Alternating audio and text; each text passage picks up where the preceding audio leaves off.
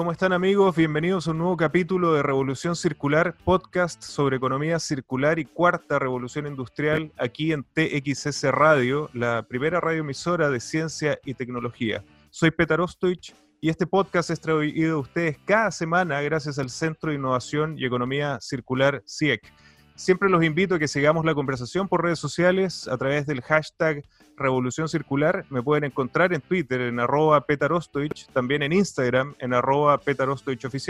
Y también los invito a que vean esta entrevista y todos los capítulos anteriores de Revolución Circular suscribiéndose en mi canal YouTube.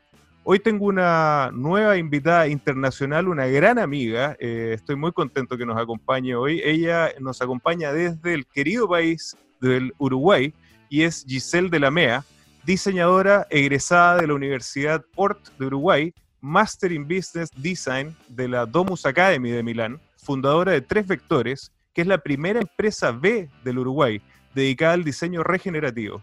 Co-creadora de InnoDriven, una marca de metodologías basadas en design thinking para las nuevas economías que desarrolló tres toolkits, que vamos a hablar mucho más en detalle, pero se los nombro brevemente, que una es para el diseño de modelos de negocios con propósito, otra es para diseño de modelos de negocios circulares y diseño de ciudades sostenibles. Es cofundadora y primera presidenta del Sistema de Uruguay, cofundadora de Global Shapers Community en Montevideo, que es una iniciativa del World Economic Forum. Además, fue coorganizadora del primer Foro Latinoamericano de Economía Circular FEC Latam. También es seleccionada por el The Economist como Change Maker y es profesora en Design Thinking de la Universidad Ort en Uruguay, gestión de la innovación, directora para Argentina y Uruguay de la red Design Thinkers Group, fundada en Holanda. Giselle, muchísimas gracias por acompañarnos en Revolución Circular. Hola, Petar, muchas gracias a ustedes, un placer. Demasiada intro. Giselle nomás de acá de Uruguay, de Economía Circular y, y otras rutas. No, Giselle, realmente, realmente lo que han hecho y lo, vamos a ir conversando eh, en este podcast ha sido increíble en Uruguay. Pero quería comenzar eh, porque en Revolución Circular y todos los que promovemos la, la economía circular, siempre decimos o hablamos sobre la importancia de esta primera etapa que de repente es descuidada o ha sido descuidada en estas últimas décadas, que es el diseño el 80% del impacto ambiental de un producto se toma en esta, en esta etapa.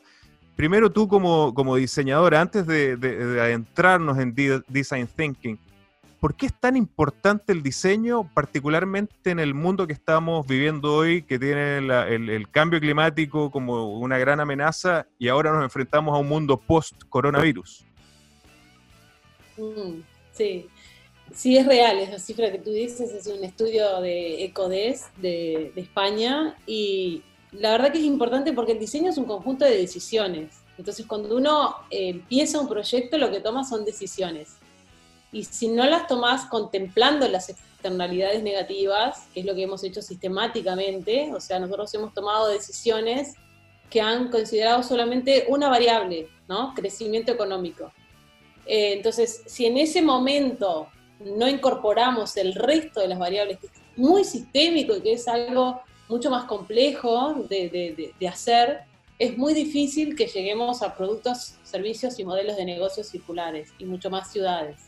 Entonces, esto es un nuevo desafío, es un nuevo paradigma. En muchas cosas parece de niño, porque tiene que ver con cosas que son súper intuitivas, ¿no? Que lo que hicimos fue sistemáticamente dormir ese lado intuitivo en decir, pero si A más B es igual a C, ¿no? Y agarrábamos y como que lo escondíamos a esa posibilidad para decir, no, no, no, vamos a seguir con esta fórmula, que esto nos da buenos resultados. ¿Buenos resultados qué? Económicos, ¿no? Y después, con esa plata, teníamos que subsanar o subsidiar los otros resultados que no estábamos pudiendo, ¿no? De tener, tanto sociales como ambientales. Entonces, lo que propone el diseño sostenible, regenerativo, el, ecodiseño, es incorporar estas variables en el inicio de un proyecto, en el inicio de un producto, en el inicio de una política pública. Y ahí lo mejor que podemos hacer es tener como diversidad de miradas, ¿no? Y apoyarnos fuertemente en el proceso. Es decir, si yo tengo un, proyecto en el cual van a opinar solamente, van a estar involucrados solamente dos personas en el proceso de diseño, seguramente va a ser mucho menos virtuoso o mucho menos sistémico o mucho menos pensado si está eh, involucrando a 100 personas o a 200 personas. La clave es encontrar esos marcos de trabajo que ayuden a ordenar ese proceso.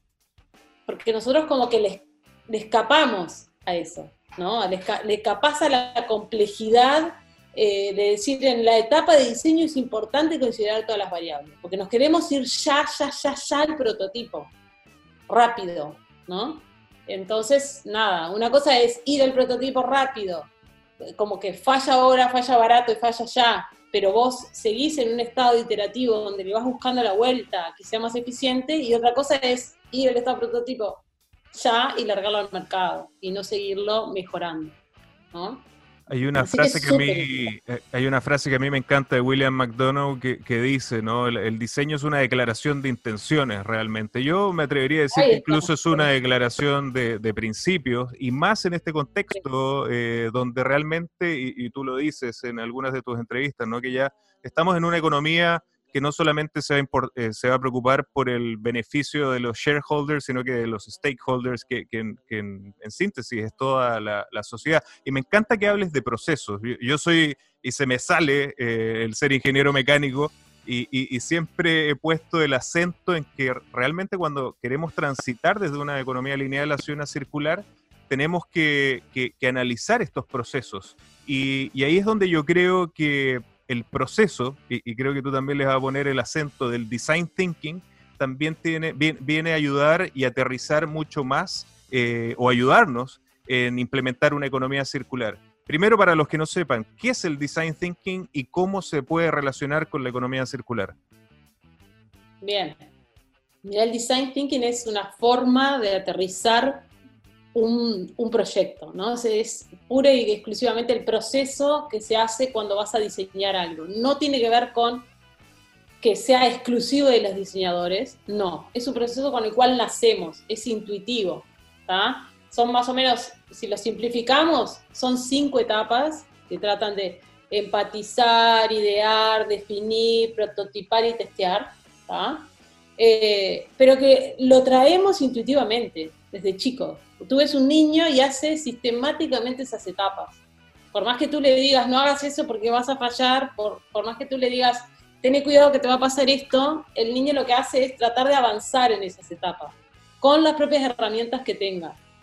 Entonces, eh, lo que, lo que eh, eh, tiene en cuenta el design thinking es que hay un momento de divergencia, es ese momento que yo estoy empatizando, ideando, tratando de entender, y ahí lo que incorporo son patrones, ¿ah? e, esa pieza mínima replicable con la cual yo puedo eh, identificarla como algo que me sirve para avanzar en mi prototipo. Entonces el pensamiento de diseño está muy basado en aprendizaje por patrones. El aprendizaje por patrones es práctico para simplificar complejidad de información. Tiene que ver con saturar la información, tiene que ver con visualizar la información, presentarla de forma simple y después que pasé por ese estado de divergencia, yo aterrizo en un momento de convergencia donde se alinea todo a través del prototipo. Es decir, cuando paso de un estado más bien conceptual y abstracto a uno material y tangible y visible, cuando son servicios, por ejemplo, pero bien visible con una estructura. Esa estructura termina generando procesos. O sea, en sí mismo, este, esto que yo te digo es un proceso creativo, pero una vez que yo tengo el prototipo para estar, entrar en producción, termina generando otros procesos.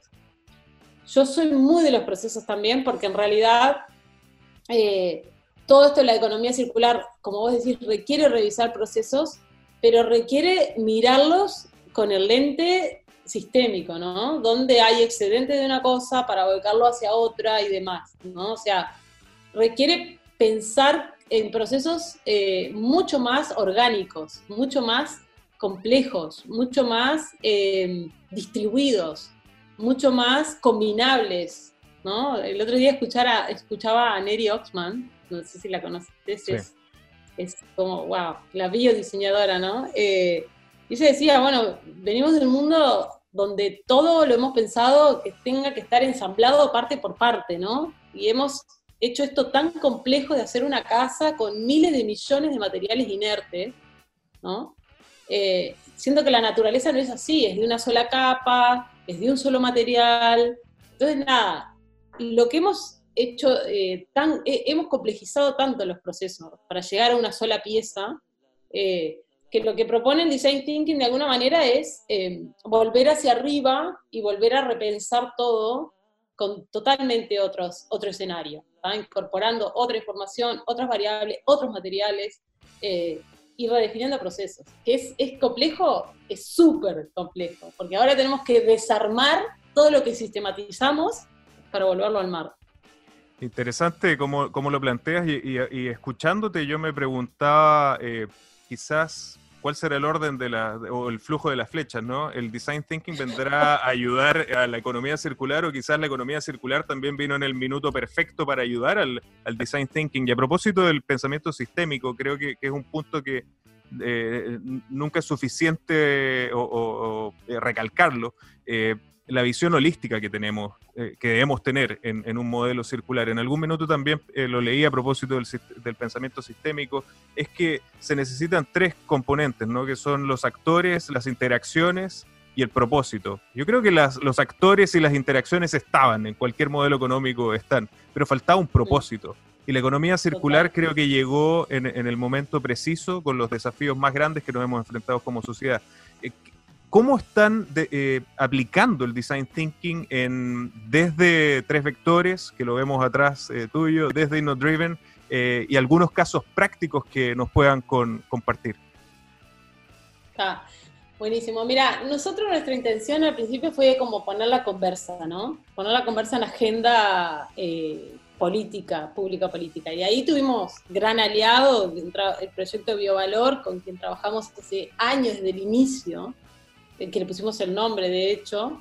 Eh, y bueno, y, entendíamos que el proyecto de Valor era la economía circular en el ciclo biológico. Entonces dijimos, bueno, ok, la manera de abrirlo es a través de, biovalor, incorporando la mirada también del ciclo técnico. Entonces así, en realidad nosotros empezamos a, escuchar el concepto en el 2013 mismo, cuando él, el MacArthur, lo presenta en el Foro de Economía Circular, que mi socio estaba ahí, Delfina, y a partir de ahí empezamos a hacer cosas tímidas en la región, un eventito en 2014 en Río, en 2017 hicimos el primer foro de economía circular y ahí es como que pusimos el tema en la agenda. Entonces, una vez que se instaló, la clave también fue hacer talleres participativos, que fueron como 100 personas a los talleres. Entonces ahí logramos estimular varios actores. Eh, la agenda pública, los emprendedores, estimularlos a que empiecen a pensar con este chip, eh, los empresarios y, en general los, académicos y tomadores de decisión. Entonces, eso hizo que podamos avanzar un poquitito más y decir, bueno, desde el proyecto Biovalor se empiezan a alargar fondos, porque me acuerdo que venían como grandes profesionales a vender un mapeo por dos millones de dólares, decían, nosotros vamos a hacer un mapeo y con esto levantamos entre 70 y 100 proyectos con potencialidad de, economía circular. Dijimos, no, esa plata tiene que ser destinada a fondo y el mapeo viene solo. o sea, la gente se postula y te llega el mapeo. Y ahí nace Oportunidades Circulares, que fue un programa de fondos también liderado por Biovalor, nosotros más desde el lado estratégico, eh, que bueno, eran fondos para ideas, prototipos y puesta en marcha. Y ahí es que hoy tenés un portfolio de 350 más o menos, entre ideas, prototipos y puesta en marcha, y una tercera edición del programa, que post-COVID se, vuelve se, volvió a lanzar el programa. Entonces eso lo que hace es un gran hackeo al, país, es un gran hackeo al sistema, porque es bien eh, pensamiento sistémico de cómo activar las palancas de la economía circular. Y Tres Vectores mismo dijo, bueno, ok, nosotros venimos del mundo del diseño, nosotros tenemos formación en diseño de modelos de negocio, ¿por qué no hacemos una metodología que no vaya directo a producto? Que entendíamos que en, nuestros países en Latinoamérica, para hacer productos de ecodiseño, podés empezar, pero no es que vas a cambiar radicalmente un día para el otro toda la industria, porque tenés deficiencia de materiales, tenés deficiencia de procesos, tenés deficiencia de todo lo que vos ya sabés, que vayamos arriba, vayamos al modelo de negocio. Entonces ahí creamos una metodología que es Circular Design Thinking, que son tableros y, flashcards, cartas, que ahora la pasamos toda a formato digital, para, por un lado, ayudar a los pequeños emprendedores que vayan con la idea un poco mejor. Y por otro lado, ayudar a las empresas grandes que ya estaban instaladas a empezar a redefinir su modelo de negocio. ¿ah? Y así es que estamos, hoy estamos eh, dentro del programa Oportunidades Circulares, dimos unas capacitaciones, entrenamos a 150 ejecutivos de Corfo en nuestra metodología, también estamos trabajando con Enel. Entonces, esa metodología es súper escalable, tenemos algunos facilitadores preparados para la metodología y ayuda a empezar a aterrizar estos conceptos. Porque lo que veíamos es que la economía circular traía un gráfico hermoso que nosotros lo entendimos, eh, fue práctico para nosotros porque fue de donde sacamos el jugo metodológico, pero necesitaba una bajada. Tres principios súper abstractos, pero necesitaba una bajada. Y ahí lo bajamos. Hicimos una metodología sobre el ciclo de vida, otra metodología sobre los patrones de diseño que vos podés combinar y aplicar, y la última sobre modelo de negocio. Así que así es como estamos, somos como, como habilitadores, ¿no? Somos como, dentro del sistema, podríamos decir que, que, tenemos las herramientas para generar capacidades. No necesariamente somos nosotros los que facilitamos, somos los que ponemos la metodología para generar capacidades. Eso es un poco como lo venimos encarando. Oh, buenísimo que lo estén viendo no solamente con emprendedores, sino que también grandes empresas y creo que el, rol que ha jugado y que juegan los gobiernos son vitales. Y, oh, no es coincidencia que el, el, rol que ha jugado en Uruguay el gobierno y lo que ha jugado aquí en Chile también han permitido que finalmente Uruguay y Chile se conviertan en dos países que también puede mostrar una cantidad de ejemplos y, que se han transformado en referentes en economía circular en, América Latina. Me quedé dando vuelta... El intercambio, el intercambio cómo se está dando en esos dos países es impresionante, o sea, nosotros lo vemos todo el tiempo. Y de hecho, el, primer intercambio, y, que, ya que tocas el tema, eh, para, para mí, y, tuve el, honor de participar en el primer FEC, el primer Foro de Economía Circular, creo que fue un hito. Creo que fue un hito que colocó el tema en, la región. Tenían un, grandes aliados, entre ellos también Manuel Albadalejo, que le aprovechamos de mandar un saludo, que fue invitado en Revolución Circular. Eh, pero también ahí nace un sueño de seguir replicando este foro eh, alrededor de, América Latina y no fue coincidencia que el segundo se haya desarrollado en, eh, Chile. De hecho, tuvimos a Guillermo González también, que fue uno de los de los eh, partes importantes para que esto eh, pudiera ocurrir. ¿Cuál fue tu experiencia de la creación de este, de este foro, eh, en, tanto en Uruguay, la experiencia en Chile, y qué es lo que podemos esperar en el futuro? Bueno, te digo que este año se hace en Paraguay, no se puede hacer presencial, pero se hace con el liderazgo de Paraguay, ya está confirmado, va a ser en noviembre. Este, no sé si te estoy dando la primicia, no sé si el 17 o el 19 de noviembre, pero ya está. Este, yo creo que la clave del éxito fue tener un organismo nacional, que fue Biovalor, eh, un organismo internacional, que fue ONUDI, con un gran liderazgo de, Manuel, y nosotros en la parte de diseño estratégico. Eh, de hecho, ese, foro fue como pensado para hackear, digamos, ¿no? O sea, y pensado para que escale. Entonces, nosotros podríamos haber dicho como, como sector privado, decimos, lo hacemos y, y chao, que quede acá. No, pero está pensado, estuvo pensado para que escale. Estuvo pensado también en la intención de, Manuel también que escale. Entonces fue como una combinación de intereses compartidos que hizo la magia de poder eh, replicarlo.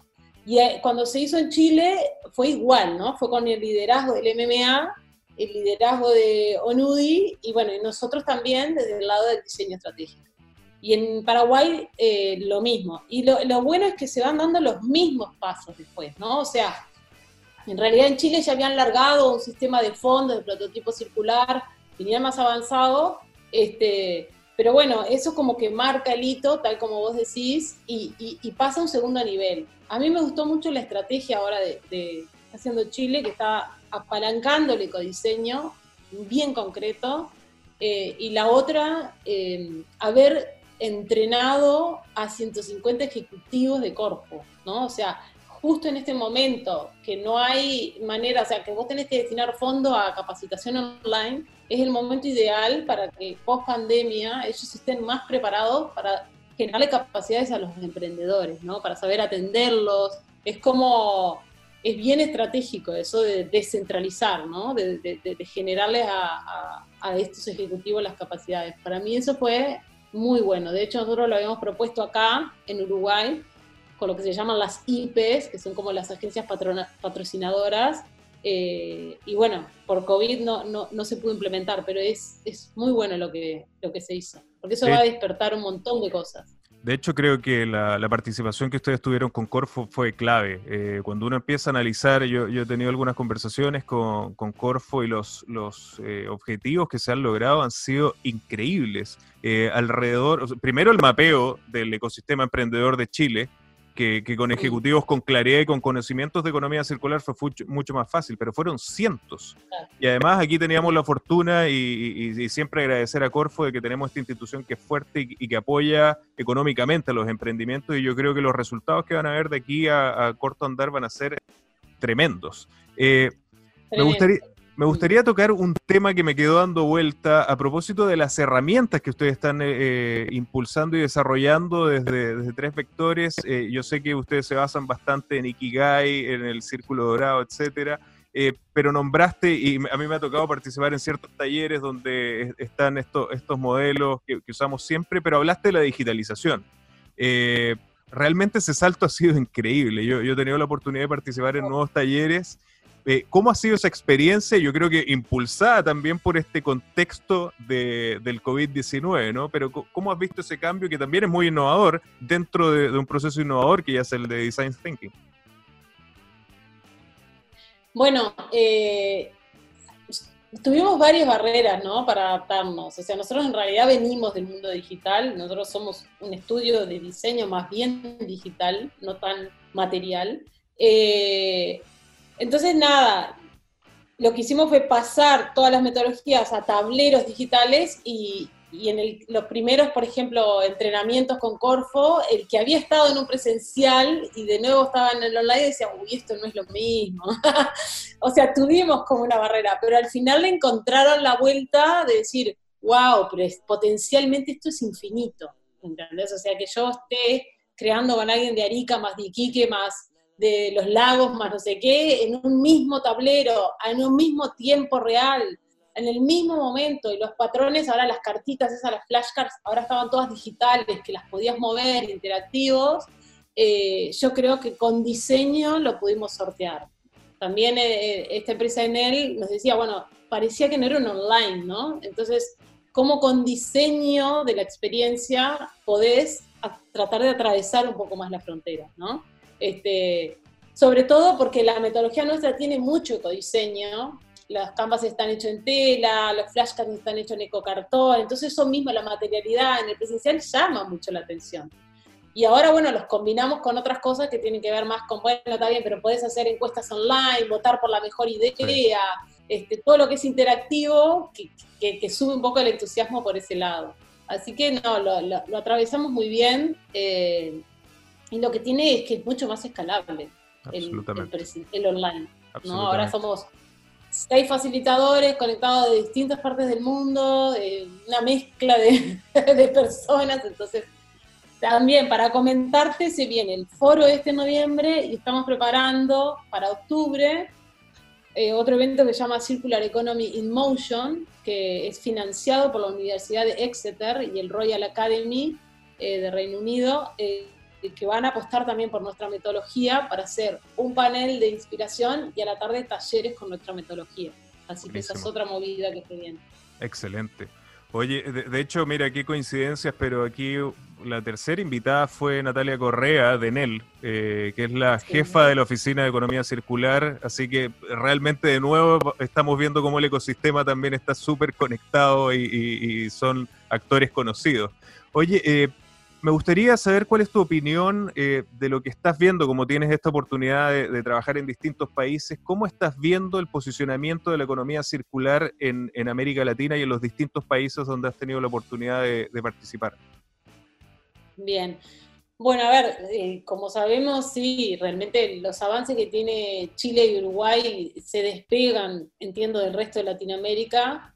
Eh, Uruguay está muy enfocado también hacia el tema de políticas públicas. Eh, y después hemos visto cosas como, por ejemplo, Ecuador se está levantando, también está pensando, tiene un grupo impulsor, está armando un libro blanco. Eh, después México es enorme, es como, vemos cosas como fugas, pero todavía no están como compactos, ¿viste? Yo creo que países que vienen compactos, con todos los frentes preparados, eh, sí, me parece que son Uruguay Chile, y, después no sé qué tanto ha avanzado Colombia, que también he venido escuchando que algo viene avanzando. Este, pero bueno, en Argentina no, no, no veo grandes avances todavía en economía circular. Eh, Brasil también es como medio la misma situación que México, ¿no? Veo muchas cosas aisladas, pero como que les costara mucho más tiempo, mucha energía encontrarse todos los frentes juntos. Estamos hablando que Chile y Uruguay son países más chicos, entonces como que encontrarse los frentes juntos sería más fácil. Me intriga mucho Paraguay, eh, que es lo que empezamos a trabajar ahora, viene con una impronta increíble, viene con buenas inversiones para la economía circular, es un país más chico también, entonces creo que se pueden alinear los frentes rápidamente, lo que sí el cambio estructural tiene que ser más profundo, ¿no? Hay países que tienen, vienen mejor preparados a nivel estructural este, que otros. Y, nada, después veo a Francia muy avanzado con algunas políticas públicas, bueno, todo lo que sabemos de Reino Unido y todo lo que sabemos de Holanda, Escocia, ¿no? Esos son países como que ya se despegan un poco más. Sí, yo creo, comparto absolutamente tu, visión. Creo que aquí lo que antes era como una desventaja, el que te consideraran pequeño, eh, resultó una ventaja porque también te permite hacer estos leapfrogging, eh, estos saltos de rana mucho, mucho más simples. Y, no podemos dejar de, lado, como para ir cerrando, también el, el gran desafío que estamos viendo hoy en medio de esta pandemia terrible, ¿Cómo has visto que ha afectado el movimiento de la economía circular en América Latina? ¿Lo, has visto como uno, un gran desafío que lo ha eh, ralentizado o ha sido un impulso para nuevas tecnologías y nuevos modelos de negocios circulares? Me refiero al, COVID-19, por supuesto. Mira, a mí me sorprendió. O sea, yo dije, uy, se nos va a ir la economía circular al diablo, ¿no? vi que los commodities bajaban, eh, cosa que es súper malo para la economía circular vi el desempleo, cuando esta tensión que existe en nuestros países, ¿no? Porque te dicen, bueno, voy a poner una fábrica que tiene, eh, que va a emplear a 20.000 personas. ¿Qué haces? ¿Priorizás el ambiente o priorizás 20.000 puestos de trabajo? Entonces, ese chip de se puede priorizar las dos cosas es fundamental. Se puede priorizar una empresa que tenga procesos circulares y que dé 20.000 empleos. Eso es fundamental. Pero lo que me sorprendió de hecho, hicimos cosas para Bolivia, eh, súper rápido, de post pandemia, sobre el marco de la economía circular, algunos webinars, eh, para Ecuador también. Lo que me sorprendió, países que estaban siendo súper castigados, como Ecuador, Bolivia, la necesidad de decir, o nos levantamos con otro chip o no nos levantamos. Y a mí, que yo vengo de hace tiempo con este tema, mm, me redescubrí en, personas que, que le hizo el clic ¿no? Esto que vos dijiste, bueno, el propósito, ¿no? Como que la gente dijo, uy, nos estamos yendo a no sé dónde, para levantarse hay que aprovechar y levantarse con otro mindset, ¿no? Con otro pensamiento. A mí me sorprendió. Yo estoy viendo, pensaba que se iba a ralentizar y estoy viendo como mucho más movimiento, como más, o es por acá o no es. Absolutamente de acuerdo.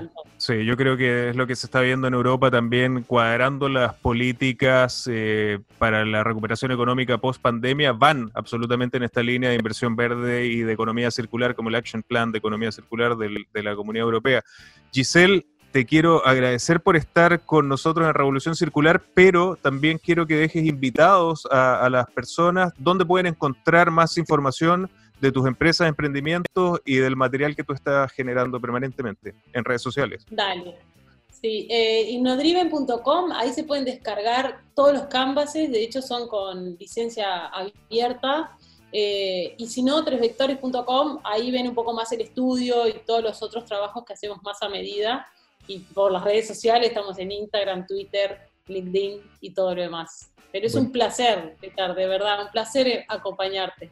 No, muchas gracias por estar en Revolución Circular. Vamos a estar atentos a lo que va a pasar en, en Uruguay y quedas absolutamente invitada para un nuevo capítulo, Giselle. Feliz, cuando quieras, hacemos doble clic. Muchas gracias. Y a ustedes, amigos, muchas gracias por invitar, eh, por acompañarnos en Revolución Circular. Y les recuerdo que nos vemos la próxima semana con otra mente brillante de economía circular aquí en Revolución Circular. Nos vemos la próxima semana.